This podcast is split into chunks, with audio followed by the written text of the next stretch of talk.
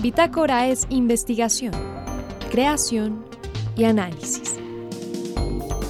Aquí comienza Bitácora por Javeriana Estéreo. Muy buenas noches y bienvenidos a este martes de Bitácora. En esta emisión presentamos Pesquisa, la revista de divulgación científica de la Universidad Javeriana, ganó dos premios en reconocimiento a la publicación de dos artículos. Esta noche, la editora general y su equipo nos contarán los temas y los detalles de este galardón. Y en el barrio Potosí de Ciudad Bolívar al sur de Bogotá, un grupo de jóvenes desarrolla desde hace unos años una iniciativa comunitaria con gestores de paz. En esta emisión hablaremos con una de las líderes de este grupo. Y finalmente, ¿cuál es la capacidad de decisión de las personas autistas, pues una investigadora interesada en comprender el comportamiento de la mente nos explica. María Fernanda Gutiérrez, José Vicente Arismendi, Laura del Soldaza, Juliana Sánchez y quien les habla Juan Sebastián Ortiz, estaremos con ustedes durante esta hora de Bitácora. Bienvenidos. La revista Pesquisa está de fiesta y tiene toda la razón, porque tiene dos premios que se ha ganado en esta última semana, dos premios de periodismo. Uno por un artículo que salió en la revista que está circulando actualmente Pesquisa, Campesinos y Científicos, dos sabidurías para enfrentar el cambio climático, y el otro, el premio Periodismo por Venir a la Sostenibilidad 2022, La Ciénaga Renace de las Semillas, Pesquisa Web. Aquí estoy con editores, escritores y el grupo que, de pesquisa que tiene estas emociones. Eh, estamos con eh, Lisbeth Fogg, que es la editora general de la revista Pesquisa, Ricardo Pinzón es el fotógrafo del artículo y estamos con Jacobo Patiño, que es el escritor y sígame usted ayudando. sí, soy el coautor de del artículo de, la Ciénaga Renace las Semillas. con Zamora, con, Daniel, Zamora. Zamora. Que es, el, el, editor de Pesquisa Web. El editor de Pesquisa Web. Bueno, entonces voy a empezar con Lisbeth Fogg. A ver. A ver. Pregunte. claro que va a preguntar porque tantas emociones juntas, ¿cómo se manejan? No, pues impresionante. No hemos dormido de la emoción cada uno en su casa brindando porque no pudimos acompañar todo el equipo a, Medellín, ambos fueron entregados en Medellín. Y, es como un, proyecto que tenemos desde este año, pesquisa es, existe desde el 2007, pero este año resolvimos que ya teníamos la madurez suficiente como para empezar a presentarnos a premios y, esa fue una, una, avanzada que hicimos con, con el, en el comité, en el consejo de redacción, que buscáramos premios y empezáramos a buscar qué artículos podían presentarse a esos premios, con la excelente noticia de que fuimos primero puesto de dos de, los premios que nos entregaron en Medellín. Sí. sí, pero venga, yo pregunto, ¿eso quiere decir que los años anteriores hubieran podido ganar, simplemente les había hecho falta valor? Yo creo que nos había hecho falta madurez, María Fernanda, porque no solamente Pesquisa es un proyecto de periodismo científico, sino que tiene, tiene otros eh, componentes como es capacitación a, los mismos periodistas y, capacitación que nosotros mismos estamos dando a profesores de la Javeriana y, a talleres a nivel nacional. Eh, también mm, pues estamos... En el tema de la apropiación social del conocimiento, cómo hacer para, que Pesquisa se convierta en un proyecto mucho más eh, robusto en el sentido de, que, de, de, saber qué impacto estamos teniendo. Tenemos eh, muchos proyectos para llegar a la población infantil. Entonces, fíjate que no es solamente la revista, ni, la, ni el portal web. Tenemos redes sociales, tenemos y tenemos un equipo de ya de 12 personas. Sí, yo estoy en desacuerdo con usted y me da pena decirlo. Como siempre. Estoy en desacuerdo con usted porque yo creo que Pesquisa ha sido buena hace mucho rato. Pesquisa tiene una, sacado unos artículos lindísimos. Yo conozco un poquito pesquisa web, pero la pesquisa que me llega a mí eh, mensual por ahí es fantástica. entonces yo no mm. creo, yo no creo que esto, yo creo que eso ha sido, mm, bueno, no importa, de todas maneras la felicito de corazón. Eh, voy a conversar ahora con Ricardo. Eh, Ricardo es el fotógrafo. Sí. ¿Por qué?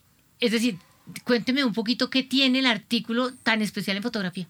¿Qué tiene especial? Eh, lo especial es que yo llevo con, pesquisa trabajando ya alrededor de cuatro años más o menos. Eh, lo que habíamos hecho antes siempre era fotografía documental. El productor Nicolás Martínez, eh, para este... este es el de campesinos y científicos, sí. Para este artículo en especial me dijo, haga algo diferente a lo que siempre hemos hecho, que siempre ha sido una fotografía muy documental. Entonces, eh, yo soy retratista, llevo mucho tiempo haciendo retrato. Y cuando él me dijo eso eh, y que me contó la historia del, del, campesino, yo decidí llevar un fondo blanco para descontextualizarlo como de su, valga la redundancia, de su contexto que es algo que normalmente y que está muy influido y digamos que esos son como mis grandes fotógrafos guías que son eh, Irving Penn y Richard Avedon, eh, que fue descontextualizarlo. Entonces fue también como eso, ¿no? Sobre todo lo que pasó con esa foto fue que yo como retratista siempre hago como una lectura del personaje, ¿no? Siempre lo, lo veo arriba abajo y me llamaron poderosamente la atención las manos de él, ¿no? Las manos de él era como una cartografía, ¿no? Ustedes pueden ver ahí en la, en la portada, unas manos que han trabajado 70 años y ahí fue como empecé como a conectarme y como a construir la imagen a partir de ese concepto de sus manos. Entonces, eh, por eso en la portada sale con esta mano así tapada, con, con, toda esa, con toda esa expresividad que tiene esa mano y como con ese conocimiento que tiene de 70 años de estar trabajando la tierra. Y eh, lo especial fue eso, que salimos del documental, descontextualizamos y lo pusimos en un fondo blanco, que es algo que, que en general no se ve en este tipo de revistas, eh, digamos que tienen siempre como un concepto de fotografía documental adentro en radio es dificilísimo eh, contar las fotos, pero yo puedo contar esa mano que de que está hablando Ricardo, es una mano de un personaje que se le ve el trabajo, las uñas golpeadas, la mano es, llena de tierra, es muy, muy expresiva y está agarrando un tubérculo blanco. Eh, es decir, la verdad es muy, muy expresivo y todas las fotos. Lo felicito y aquí tengo en mi mano un árbol.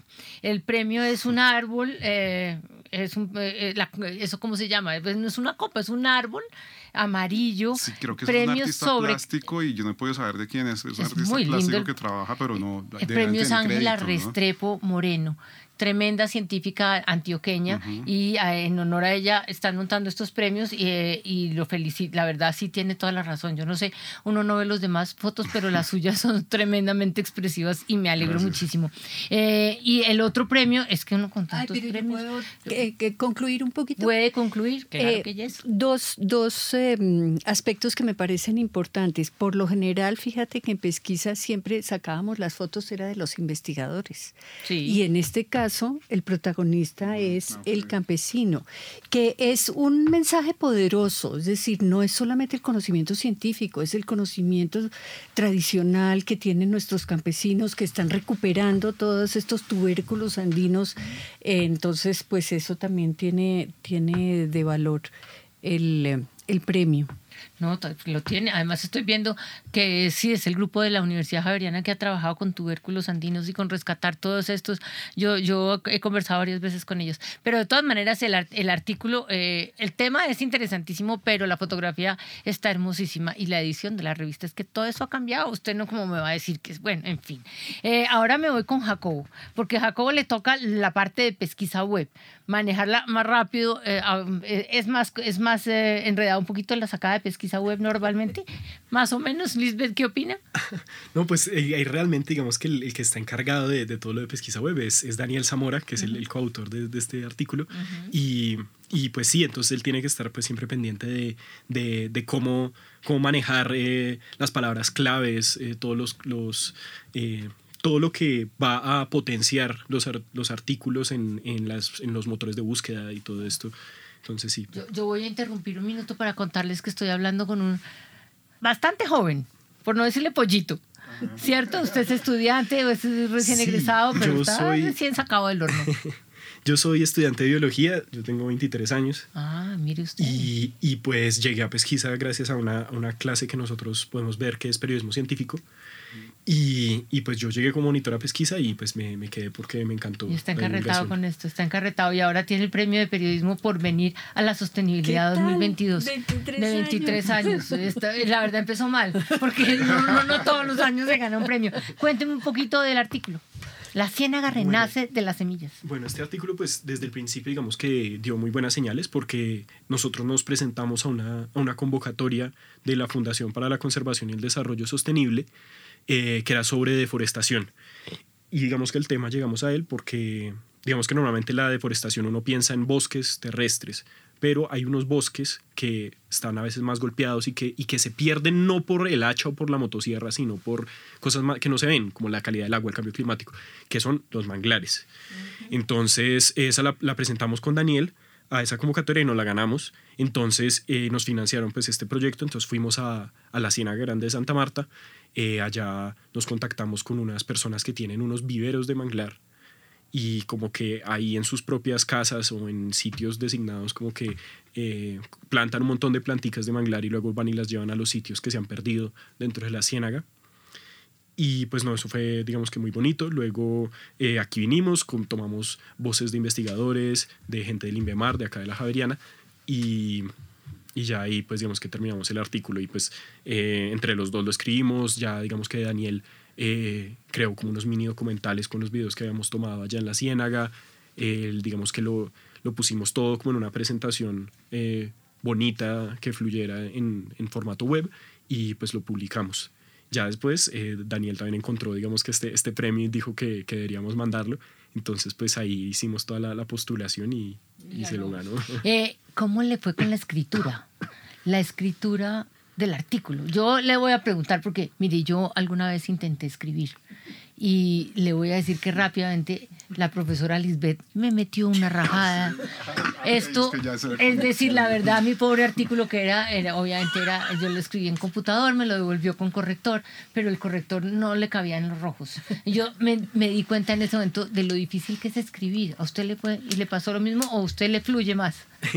Pues digamos que a mí me, eh, me fluye en el sentido que yo creo que me, me gusta unir eh, como que lo que yo sé de, de biología y de ecología con, eh, como con narrativa, o sea, poderlo contar en forma de historia, como describir ciertas imágenes, ciertos paisajes, hablar de los animales, de las plantas, todas estas cosas.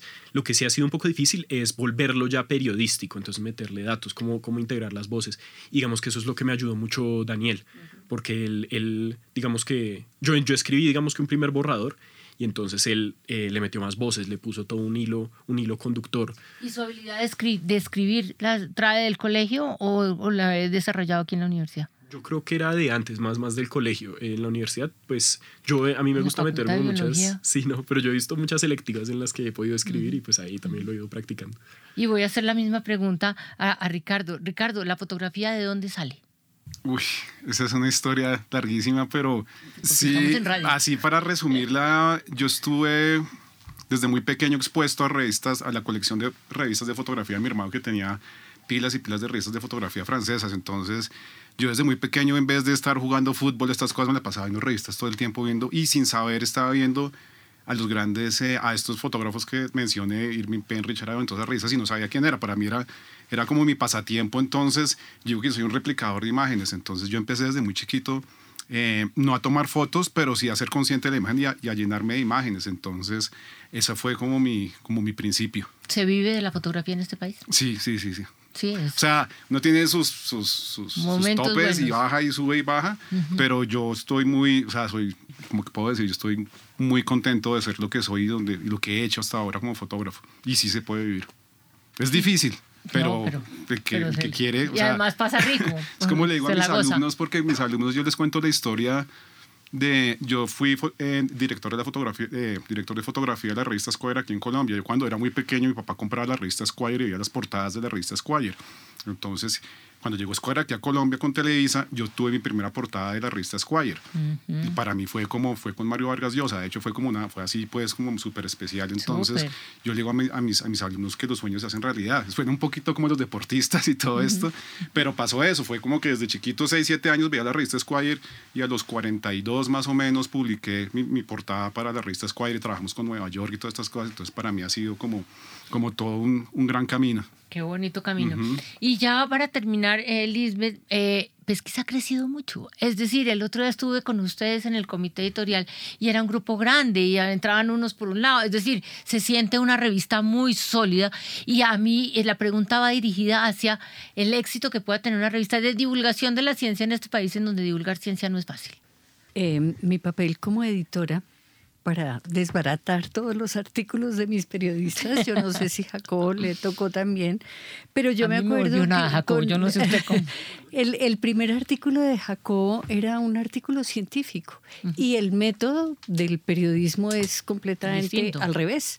Entonces ahí tuvimos nuestro primer, nuestra primera conversación seria con Jacobo eh, para enseñarle cómo, cómo vamos eh, evolucionando hacia el periodismo. Eh, Pesquisa se ha convertido en un referente a nivel nacional, precisamente por lo que tú estás diciendo y por lo que yo dije al principio, estamos maduros. Es que al principio Pesquisa era la editora y punto, que, que subcontrataba así eh, eh, a, los, a los articulistas y a los fotógrafos y a los ilustradores. Hoy ya somos un, un, equipo mucho más robusto, esto gracias a Claudia Mejía, que es nuestra productora, es la, la comunicadora de la Vicerrectoría de Investigación y, y allí eh, pues yo creo que hemos logrado un grupo que está cohesionado, que somos un grupo alegre, que somos un grupo que estamos buscando la excelencia em, y eso nos ha permitido pues llegar a donde estamos, pero queremos llegar mucho más lejos. No, pues como van, van bien, porque en una semana dos premios, el premio, el premio de periodismo sobre cambio climático Ángela Restrepo Moreno ayer y el premio Ah, no, este fue la semana pasada y este es el premio eh, de periodismo por venir a la sostenibilidad 2022. Este es el del año pasado, pues se los entregaron ayer en la semana, ¿cómo es? 2022, estamos en el 2022. Soy yo la que se pasó chifloreta. Perdón, listo. Pero de todas maneras fue una, semana muy emocionante, muy rico regalo de Navidad, muy rico terminar el año con todos estos éxitos. Desde Bitácora los seguimos, los perseguimos y estamos con ustedes en las que necesiten. Así que por acá pendientes, muchas gracias por venir y mil, mil felicitaciones.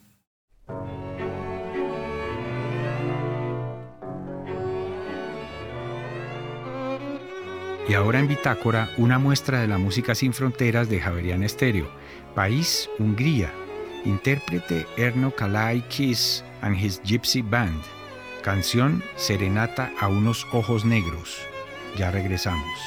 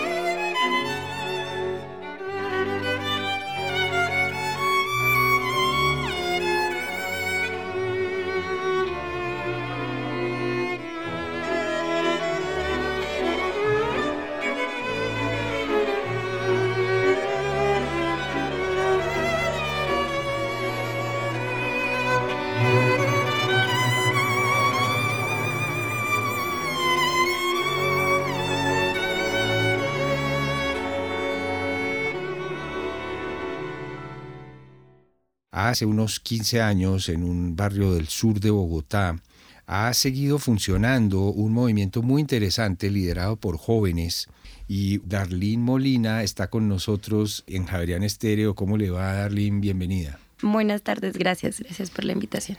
Darlene, usted viene del barrio Potosí que está allá en Ciudad Bolívar. Para que nos orientemos del centro de, de Bogotá para llegar a Potosí, ¿qué hay que hacer? ¿Cuál es la ruta? Bueno, del centro de Bogotá hay como básicamente dos rutas.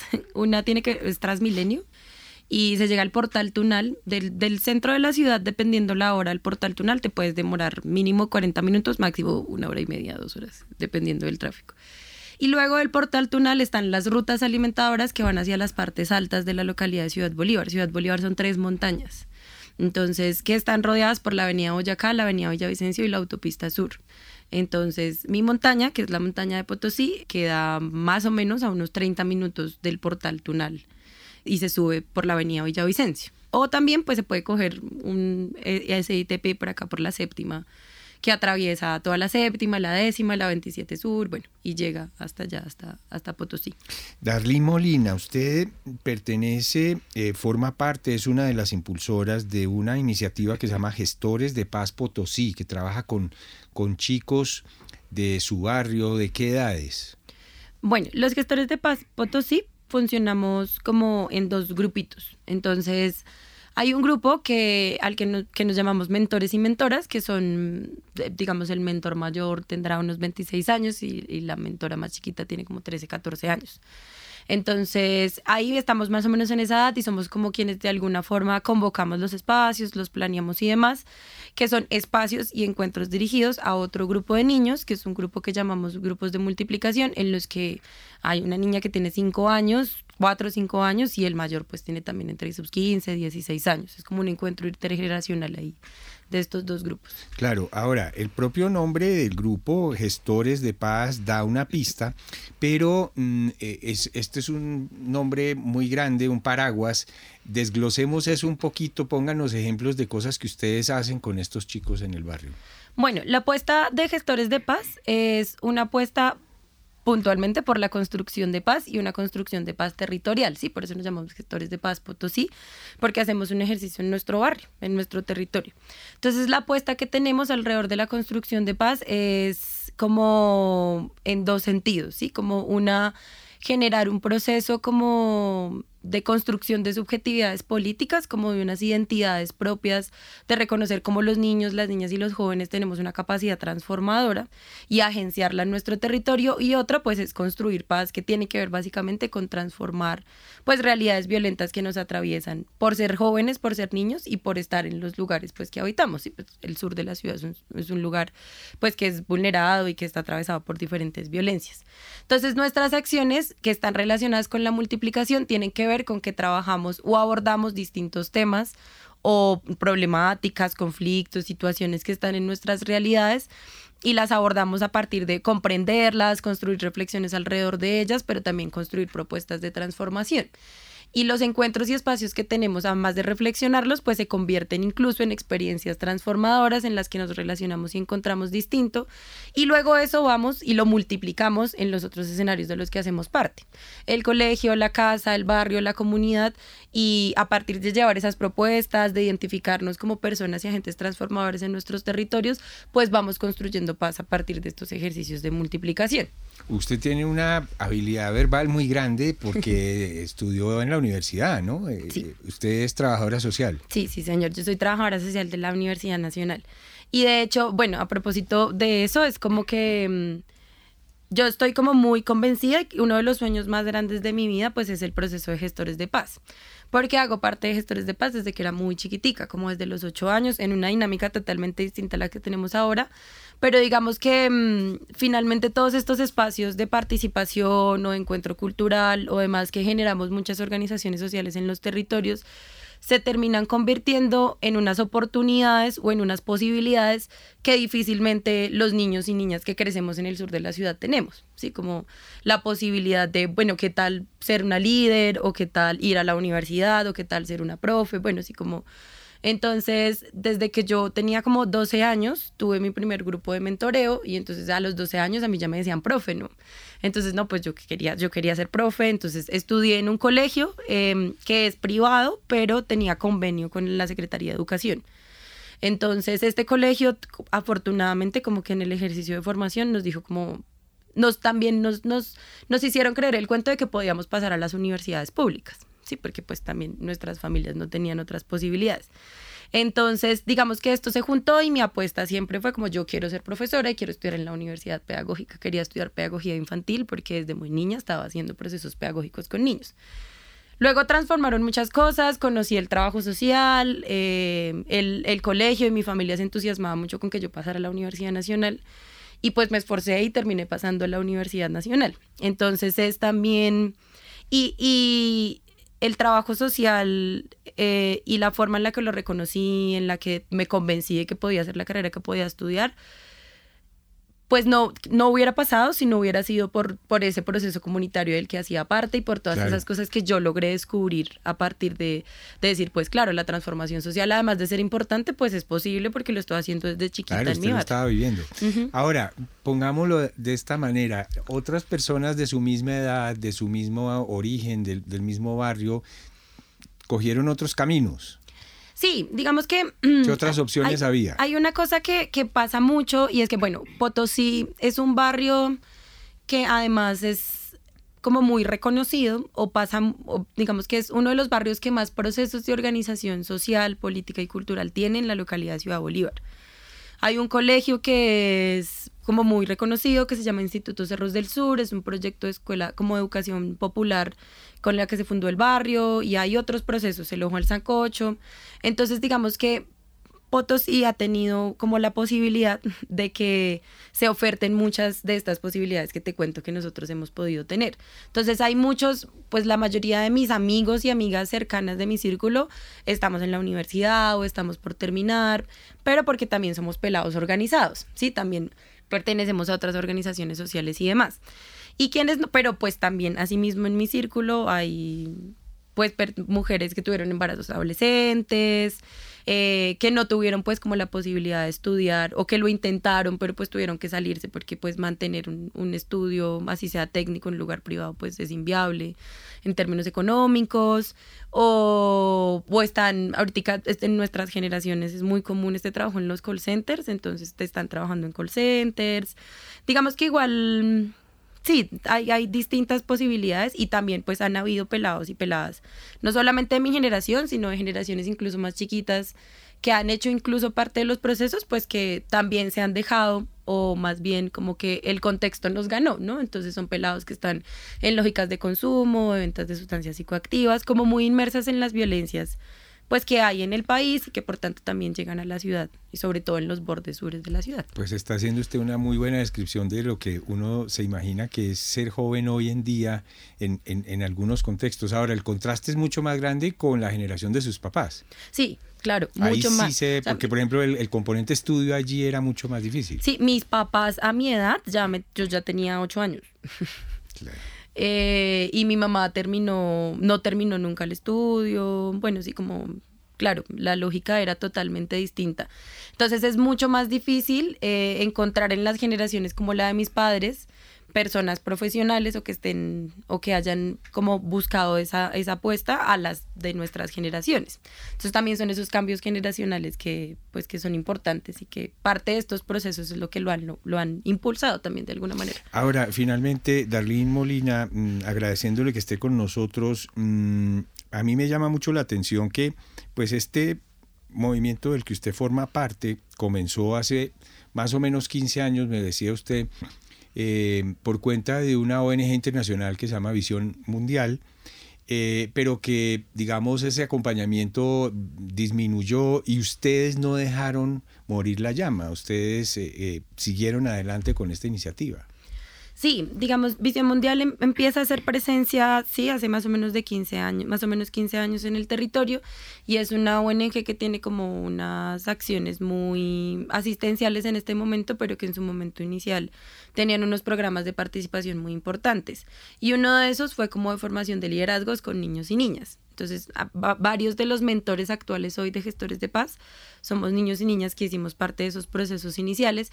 Y cuando la ONG hace transformaciones presupuestales en sus personales, en su, en su personal y demás, pues terminó pues estando ausente ante lo que nosotras dijimos, como pues tenemos ya las capacidades, tenemos las ganas, en serio estamos convencidos de que podemos gestar unos procesos distintos en el territorio, pues hagámoslo nosotros. Y eso hizo que se transformaran la relación con la ONG, pero que además se profundizaran mucho más las relaciones con los procesos territoriales y de bases que había en el barrio, que hay en el barrio. Así es. Pues eh, Molina, de Gestores de Paz Potosí, un barrio en, que forma parte de Ciudad Bolívar en el sur de Bogotá. Si alguien los está nos está escuchando a esta hora y dice, oiga, a mí me gustaría conocer la experiencia, a lo mejor apoyar, en qué puedo servir, cómo pueden hacer, ¿hay alguna presencia en internet o cómo hacemos? Sí, nosotros tenemos un fanpage en Facebook que se llama Gestores de Paz Potosí. Ahí pueden escribirnos, contactarnos, pueden chismosear, ahí tenemos muchas muchas fotitos, muchos videos como de todos los ejercicios que hemos hecho, porque hemos hecho ejercicios alrededor de la memoria histórica, alrededor de los derechos de las niñas y las niñas, alrededor de la defensa del territorio, sí, de la protección ambiental, bueno, como muchos temas que van respondiendo a la realidad social de nuestro territorio, pero pues también de la ciudad y el país. Entonces ahí nos pueden encontrar, pueden contactarnos y ahí mismo en, la información encuentran un enlace de un blog en el que, bueno, hace unos añitos no lo hacemos, pero teníamos un ejercicio como ir escribiendo nuestras experiencias y encuentros con los demás. Entonces por allí nos pueden contactar. Perfecto, muchas gracias y bienvenida siempre. Bueno, muchas gracias a ustedes por la invitación. Bitácora es investigación, creación y análisis. Bitácora. De lunes a jueves de 8 a 9 de la noche por Javeriana Stereo.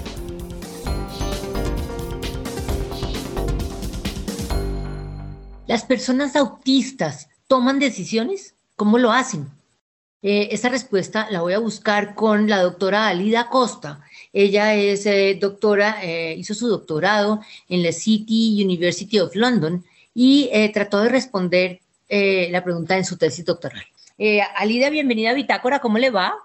Gracias, María Fernanda, por la invitación. Muy bien, es un gusto estar contigo hoy y compartir sobre lo que ha sido este, este proceso de, de, conocer el tema del, de la toma de decisiones en la población autista. ¿Usted de pregrado estudió qué? Me encanta esa pregunta, María Fernanda. Eh, yo soy licenciada en educación primaria. Ah, mire usted, ahora sí entendemos por qué razón termina siendo una tesis doctoral en toma de decisiones. Óigame, ¿los niños autistas toman decisiones? Sí, y los adultos autistas también. Lo que sucede es que hay ciertas características, cierta particularidad en la manera como Dependiendo de dónde esté la persona en el espectro, pueden tomar las decisiones autónomamente.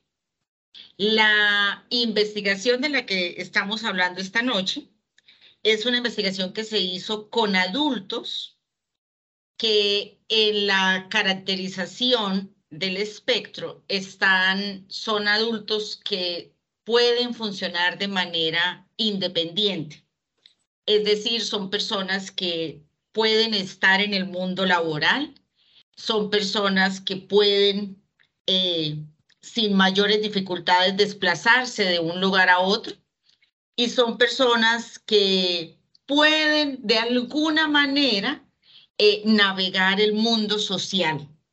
Entonces, muchas de estas personas de las que participaron en, las cuatro, en los cuatro experimentos que, que hicimos, eh, estaban vinculadas laboralmente en diferentes eh, sectores de la, económicos del, eh, en Inglaterra. eso es lo que nosotros conocemos como el síndrome de Asperger. En algún tiempo fue, María Fernanda, en algún tiempo se conoció así. Después del 2018, esto ya, ya no se hace esta división. Inclusive las personas que estaban en, clasificadas como Asperger's, eh, lo que los diferenciaba del resto de la población en el espectro es que eh, tenían un mejor manejo del lenguaje, es decir, un manejo más fluido del lenguaje metafórico, por ejemplo. Pero mm, después del 2018 ya no se hace esta diferenciación. El autismo mm, pues tiene muchas facetas, ¿no? Es una de estas condiciones que es difícil de, definir una causa y una manifestación. Entonces, hay, hay tres cosas en particular que se usan como criterios básicos para definir si la persona es autista o no. Uno de ellos, pues, es el tema de, de cómo la persona navega el mundo social y su, su versatilidad para, para ponerse en el lugar del otro. Por ejemplo, esta capacidad de, interpretar el lenguaje corporal de los otros, para muchas de estas personas no es tan fácil, María Fernanda. Ok. Entonces, bajo, ¿cuáles los, los cuatro experimentos que usted dice que, que hicieron son cuáles?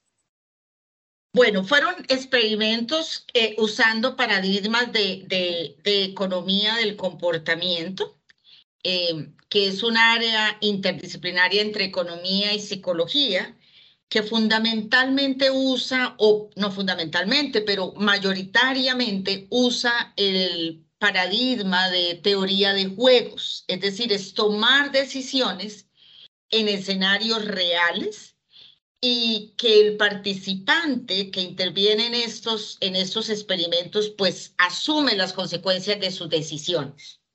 Entonces, mm, eran, las personas tuvieron que ir al laboratorio, pero los experimentos no eran eh, experimentos necesariamente de situaciones ficticias, eran situaciones reales.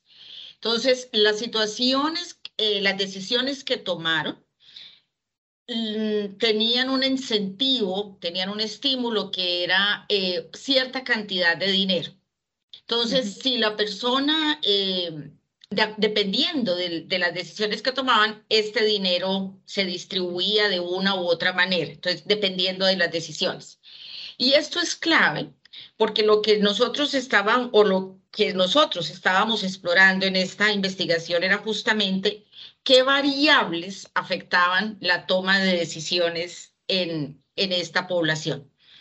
Y lo primero que se hizo fue mirar la variable de teoría de la mente es decir, la capacidad que tenemos los seres humanos de anticiparnos al comportamiento del otro, es decir, como de leer las intenciones de los otros. Algo que en Colombia, por ejemplo, se podría traducir como la malicia indígena. Uno diría que una población como la nuestra tiene... Eh, malicia indígena. Eh, exacto, y que tiene un uso de la teoría de la mente de pronto muy alto. Entonces, claro, es, es, tan, es tan contraproducente para la toma de decisiones el uso exagerado de teoría de la mente como el uso limitado de estabilidad. El segundo experimento lo que hizo fue medir, eh, medir eh, cómo las personas eh, autistas y no autistas eran capaces de diferenciar entre entre una persona que hacía una oferta económica a través de un computador y una persona que hacía una oferta económica de manera presencial. Es decir, hacer esta distinción entre un actor que es puramente virtual y un actor que es, em, que es un ser humano. El tercer experimento miró el, el tema de, de em, de cómo la toma de decisiones puede verse afectada por la presión de tiempo. Y el cuarto experimento miramos cómo una misma opción puesta en diferentes contextos puede eh, determinar ciertas, ciertos comportamientos y ciertas decisiones en las personas que estaban tomando parte del experimento. ¿Y qué pasó? Esto está buenísimo. Yo estoy en continuará. ¿Qué concluyó? ¿Qué concluyó? Concluyó, una de las grandes conclusiones es que eh, bajo presión de tiempo, las personas con autismo eh, son más cuidadosas en la toma de decisiones y tienden a tener más en cuenta y a a tratar de conocer un poco mejor quién es la otra persona o el otro ser con el que está tomando las decisiones. Llámese ser, eh, puede ser un ser animado o inanimado como un computador. Sí. Eh, otra de las conclusiones que salió, este no es el caso para las personas sin autismo. Las personas sin autismo, eh, bajo presión de tiempo, son menos conscientes del contexto en el que se están tomando las decisiones. Es decir, tienden a ser, a ser más em, centradas y a referirse más a sí mismos y a mirar cuáles son sus propios intereses a la hora de, tomar estas decisiones.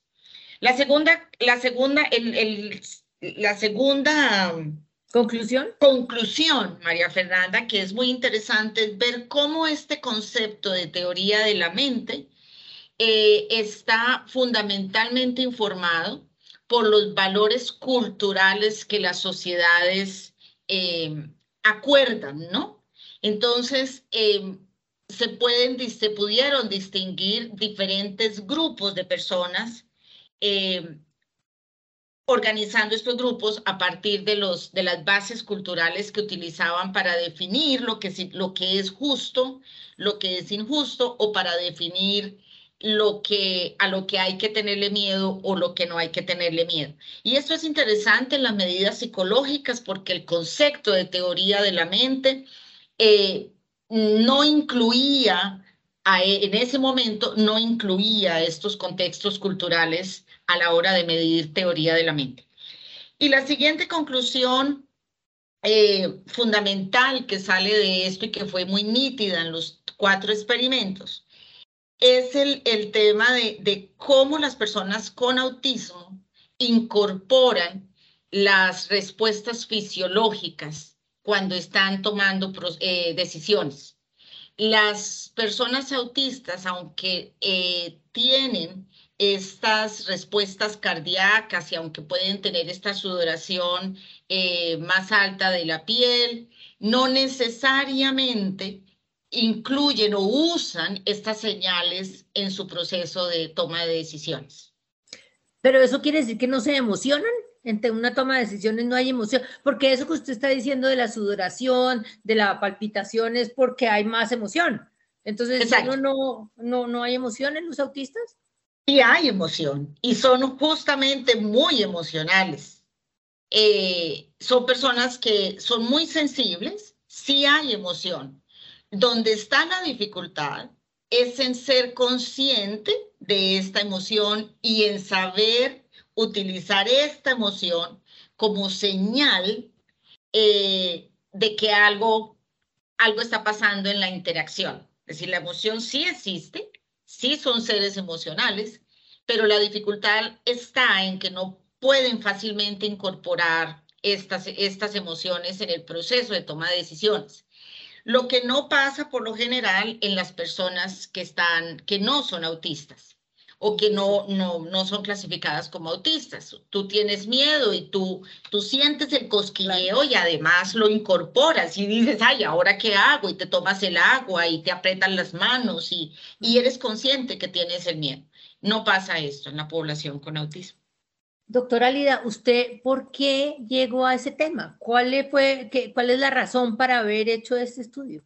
Me encanta esta pregunta, María Fernanda. Y me encanta porque, porque la, la razón por la cual terminé haciendo esta investigación es, es la razón que de alguna manera ha guiado todo mi, mi camino académico.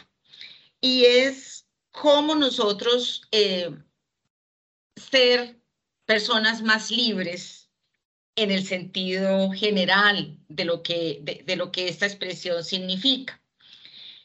Y una de las cosas que me, que, en, una de las cosas que me llama la atención en este proceso de, de, de, de, ser seres libres es justamente ser seres más conscientes de, de nuestros pensamientos, de nuestras emociones, de las decisiones que tomamos. Entonces, sentía una gran curiosidad en ese momento y la sigo teniendo en este momento sobre cuáles son las cosas que nos pueden sesgar de alguna manera nuestro proceso de toma de decisiones. Y aquí yo veo los sesgos no como algo que va en detrimento de las decisiones, sino como algo que nos puede ayudar a tomar mejores decisiones. Es decir, si tú eres consciente de los sesgos, pues tranquilamente te preparas y sabes que si te vas a encontrar con esto y que tú eres propensa a responder a ese sesgo de esta o aquella manera, pues eh, pensaría uno que estás más lista cuando, cuando te encuentres en esa situación. Entonces, es básicamente, eh, esa es como el, el, la motivación de fondo, María Fernanda, que me lleva a esto. Yo antes las, las conclusiones del estudio eh, responden a, a, ese, a ese antecedente, a ese interés. Eh, sí, María Fernanda, responden porque, porque algo que no te he comentado hasta el momento es esta, este, este diseño de investigación se hizo pensando justamente en contrastar, eh, en observar más bien los modelos económicos bajo los cuales hemos estado tomando o tomamos decisiones o estamos, estamos tomando decisiones actualmente. Y hay uno de esos modelos que tradicionalmente nos ha mostrado o nos ha querido convencer de que los seres humanos en general somos eh, muy eh, centrados en nuestras preferencias, es decir, que tenemos preferencias que no son movibles, es decir, que tenemos preferencias fijas, que somos personas que siempre, eh, o que los seres humanos siempre estamos pensando eh, solamente en nuestro beneficio personal y que, la, y que las emociones son en detrimento de los buenos procesos, de, de las buenas decisiones. Eso es lo que en teoría clásica económica, eso es lo que se conoce como el modelo económico de la economía clásica. Y lo que yo estoy contrastando en esta investigación es justamente de, bueno, hay una alternativa a esto y hay teorías que ya nos empiezan a mostrar que eso como que no es muy cierto. Y pues ahí están las conclusiones de, de, todas las dinámicas de, de, la, de la, economía que, que, estamos viendo en este momento, que de alguna manera uno podría eh, concluir con tranquilidad, que además de otros factores es justamente ese de ver el ser humano como un ser estático, que no cambia, que el contexto no lo afecta, que, que tiene que negarse a las emociones. Esa percepción del hombre, del ser humano, pues ha hecho que, que tomemos las decisiones que como sociedad hemos tomado y que hoy estamos asumiendo las consecuencias. Pero que no vivimos tan rico. Exacto, exacto, María Fernanda, no vivimos libres. Sí, sí, estamos un poco amarrados. Estamos amarrados del mundo del, del consumo, María Fernanda, porque lo que ha pasado es que eh, como no somos conscientes de las emociones, necesitamos permanentemente motivadores. Entonces, si ya te cansas de, ver esta película, pues cambias el canal porque tienes 180 canales más. Si ya no te gustó el restaurante de aquí, pues tú tienes 200 más opciones, incluido el domicilio, María Fernanda. Es decir, no te das el gusto de deleitarte, sino vas cambiando de estímulo en estímulo, porque además nos venden el tema de ser competitivos, ¿no? De que hay que hacer competencia. Ya, ya, ya, ya, ya. Óigame, bueno, yo eh, hay cosas que le agradezco a la vida y es no haberme metido en su camino, porque creo que si yo me meto a hacer ese análisis que usted hizo, yo creo que terminaría vuelta uno un enredo, porque es, es meterse con la mente, meterse con el comportamiento humano, meterse con los sentimientos y meterse con las emociones, para mí es otro, como dice por ahí, a otro nivel. Pero a usted la felicito. Me alegro mucho, me parece un trabajo lindísimo, lo publicó. Ah, está pronto a salir publicado, María Fernanda. Yo creo que ya están los, los, ya fueron postulados los artículos. el año pasado se revisa, el año pasado, este año que ha pasado, este año se hicieron las revisiones, está a punto de estar publicado, creería yo. La felicito mucho, me alegro mucho y ojalá que mucha gente eh, lea este trabajo que me parece muy interesante. Y otro día le invito a que me cuente otro de estos temas fantásticos de la mente y del comportamiento. Muchas, muchas gracias. Gracias, María Fernanda. En Javeriana Stereo, el trino del día.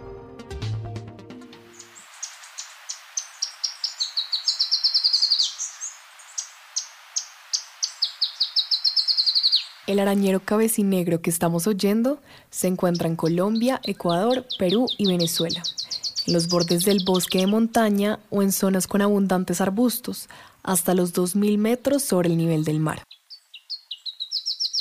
No mide más de 14 centímetros y el dorso es color oliva brillante y amarillento con la corona negra. El pecho y el vientre son amarillos oliváceos. El trino del arañero cabecinegro forma parte del Banco de Sonidos de Aves Colombianas, recopilado por el Instituto von Humboldt y la Universidad de Cornell. Y antes de finalizar esta emisión de Bitácora, les tenemos tres recomendaciones culturales para que ustedes se programen con nosotros durante la jornada de mañana. Iniciamos nuestra agenda cultural sobre las 9 de la mañana con el taller Vive la Navidad en la biblioteca.